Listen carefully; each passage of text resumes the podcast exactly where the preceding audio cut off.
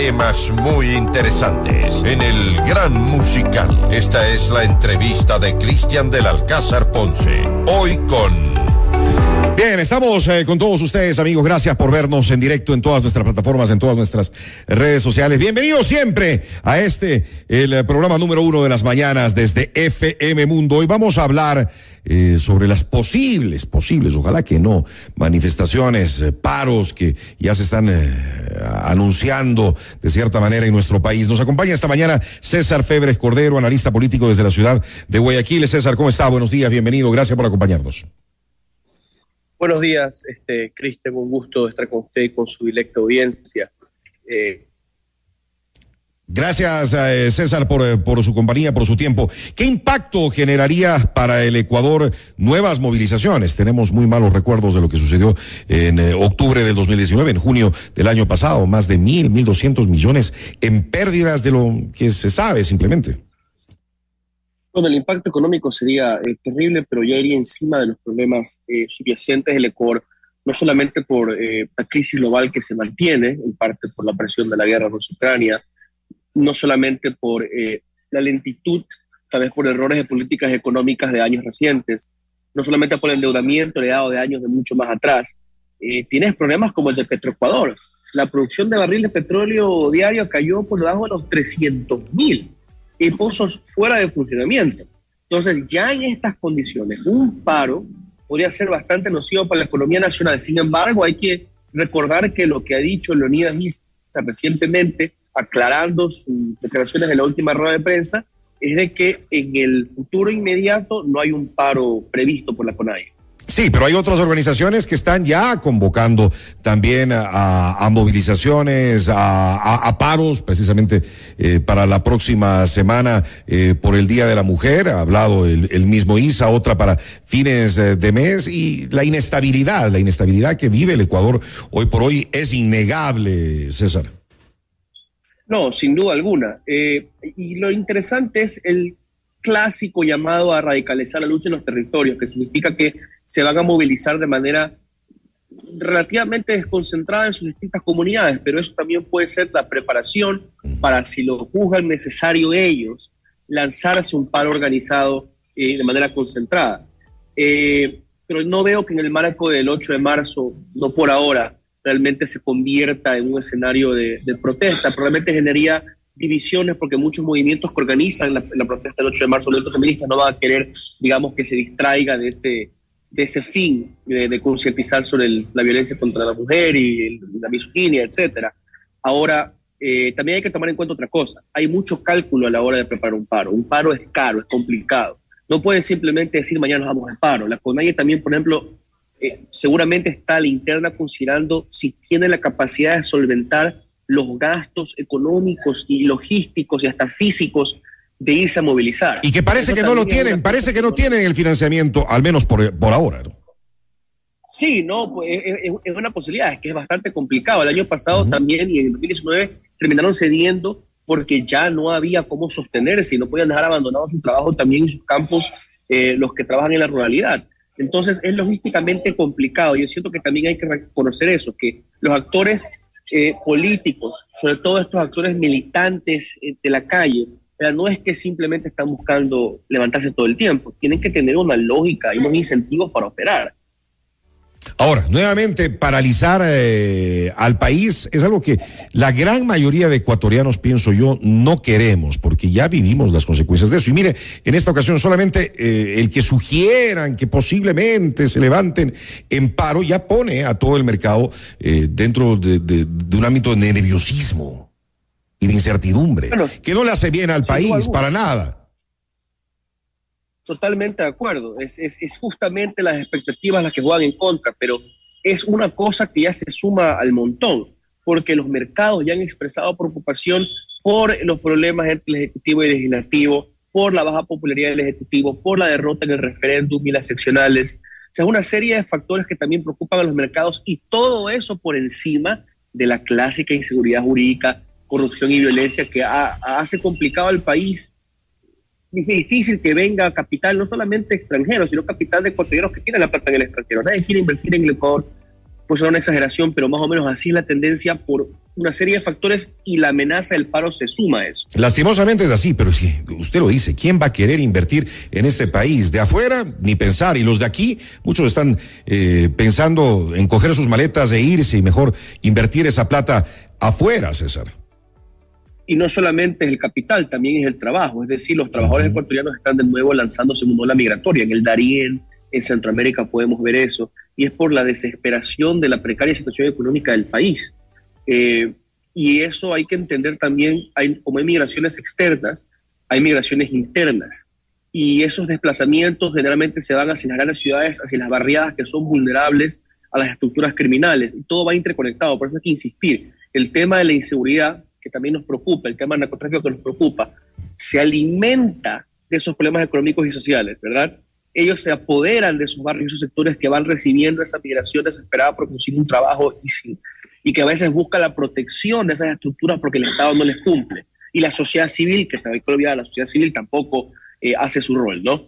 O sea, esa complejidad también hay que entenderla. Más allá de que haya un paro o no, que esperamos, esperamos que no, que no se dé realmente por todos los efectos catastróficos que eso significa para el país, si hay una inconformidad de la mayoría de los ecuatorianos, y me incluyo, creo que la mayoría estamos ahí, en el desempeño que ha tenido durante estos dos años el gobierno de Guillermo Lazo. Nos esperábamos, nos esperábamos mucho más. Ya está llegando a la mitad del mandato y, y nos queda debiendo, y nos queda debiendo mucho Guillermo Lazo. Y parece que, parece que no se dan cuenta de lo que como ciudadanos todos sentimos y vivimos en el día a día, por varios factores, entre ellos tal vez uno de los más importantes y el que más nos preocupa, el de la inseguridad.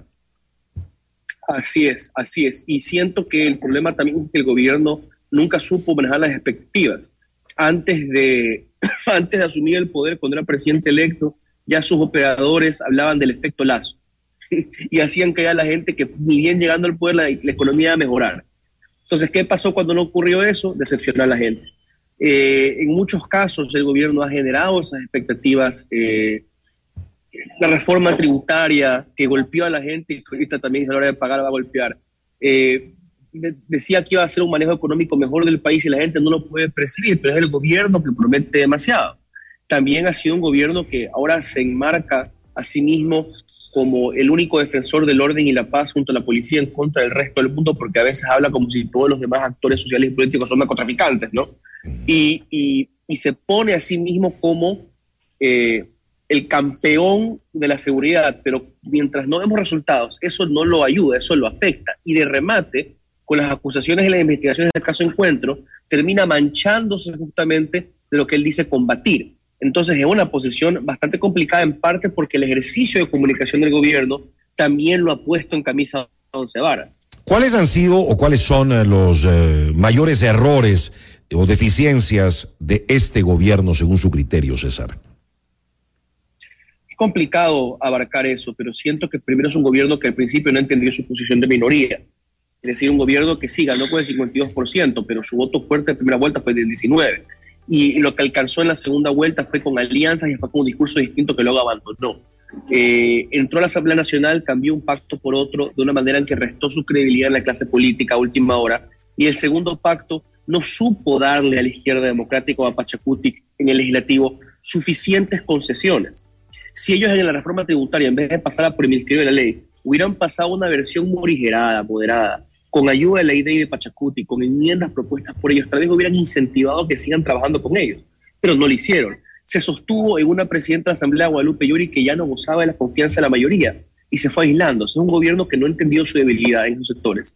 Luego un gobierno que también no escuchó al reclamo campesino eh, a tiempo. Un gobierno que por acordar con la CONAIE se lanzó encima de los camaroneros. Y también en esos espacios fuera de la Asamblea, en esos espacios sociales y productivos, se va aislando, pero uno se aísla solamente así y uno se aísla diciéndole a todo el mundo que es un narcotraficante, a todo el mundo que es un conspirador cuando no entiende su posición. Y creo que ese es el error fundamental. Es un gobierno que no entiende su posición. Y una cosa más cañado, tampoco entiende la posición histórica económica del país. Es verdad que había que administrar la deuda que nos dejó el correísmo, es verdad que era una cuestión complicada, que no solo el dinero, pero la austeridad tan dura que han puesto, lo único que están provocando es que la situación económica y política sea insostenible y que luego venga un gobierno a gastarse todo lo que han ahorrado y a revertir toda la reducción del déficit que han hecho.